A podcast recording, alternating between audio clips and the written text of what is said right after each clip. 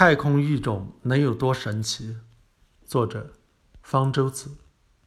中国航天技术总体水平还比不上美国、俄罗斯、欧盟，但有一项航天技术绝对位于世界前茅，因为世界上就没有其他国家在搞，是最具有中国特色的科技之一，那就是太空育种。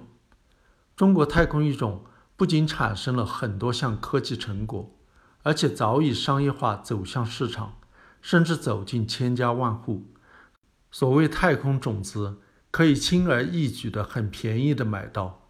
在淘宝店输入“太空种子”，有近三百个结果，其中有蔬菜、有水果、有花卉，包括太空椒、太空白菜、太空韭菜、太空芹菜、太空番茄、太空茄子。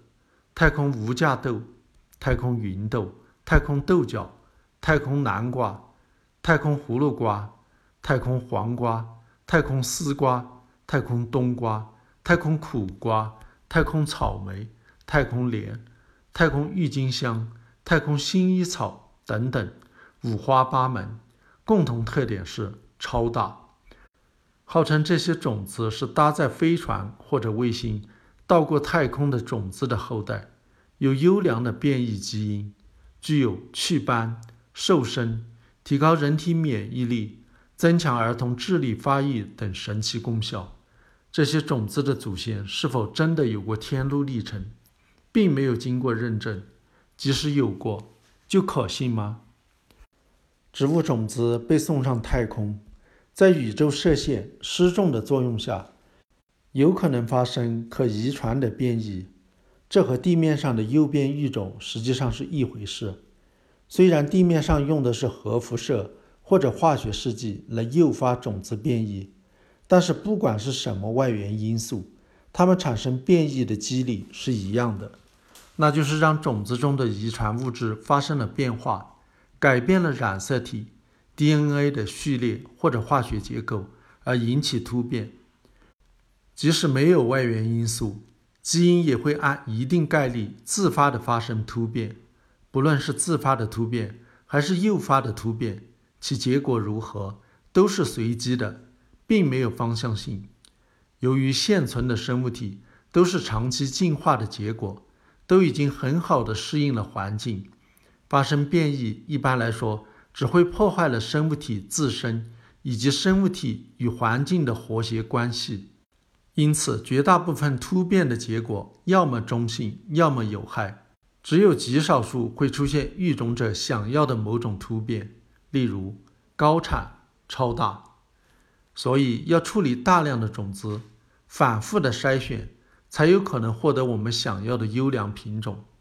在地面上，这不成为问题，不愁没有足够的种子做育种，但是要上太空却很成问题。飞船或者卫星不可能携带很多种子。每次中国航天器上太空携带的种子，每种植物只有区区数十克、数百克。用这么少的种子能够发生有益突变的话，必定是非常幸运的。实际上不可能发生。如果有那样的运气，用在地面育种上，岂不更能出成果？毕竟。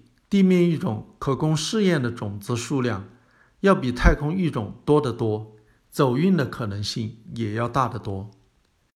有专家称，太空育种的有益突变率比较高。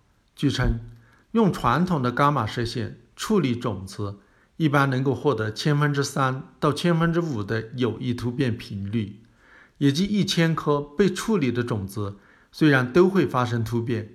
但其中只有三到五颗发生的变化，会使它们对农业生产有益，而航天育种获得的数字能够达到百分之三到百分之五，也就是说，太空育种的有益突变率是地面育种的十倍。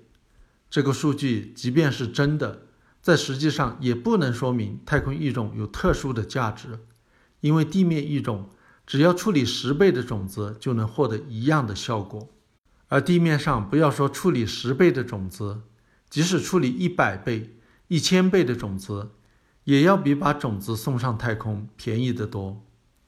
但是如果这个数据是真的，却有极大的理论价值，因为它证明了在太空环境下的突变不是随机的，而是可以定向诱发的，能够配合人类的需要，朝着对农业生产有益的方向突变。生物学的一条基本原理就被推翻了，研究者可以取得诺贝尔奖了。鉴于太空育种的研究者只是热衷于如何推销太空品种赚钱，要经费，却不想取得诺贝尔奖，我倾向于认为这个数据是不可信的，经不起别人的检验的。可见，太空育种是一项既没有理论价值，也没有实用价值的研究。只是在浪费航天器宝贵的负荷，这就是为什么其他航天大国都不从事这方面的研究。那么市场上那些超大的太空品种是怎么来的？它们与太空育种没有关系，是在地面上培育出来的品种，利用人们对太空的崇拜，给贴上了太空的标签，作为一种营销炒作的手段。退一步说。即使太空育种能够碰巧得到某种优良品种，也不可能都是超大品种，更不可能具有神奇功效。否则突变就不是随机的了。那样的话，还是请研发者先去得一个诺贝尔奖，再来向消费者推销。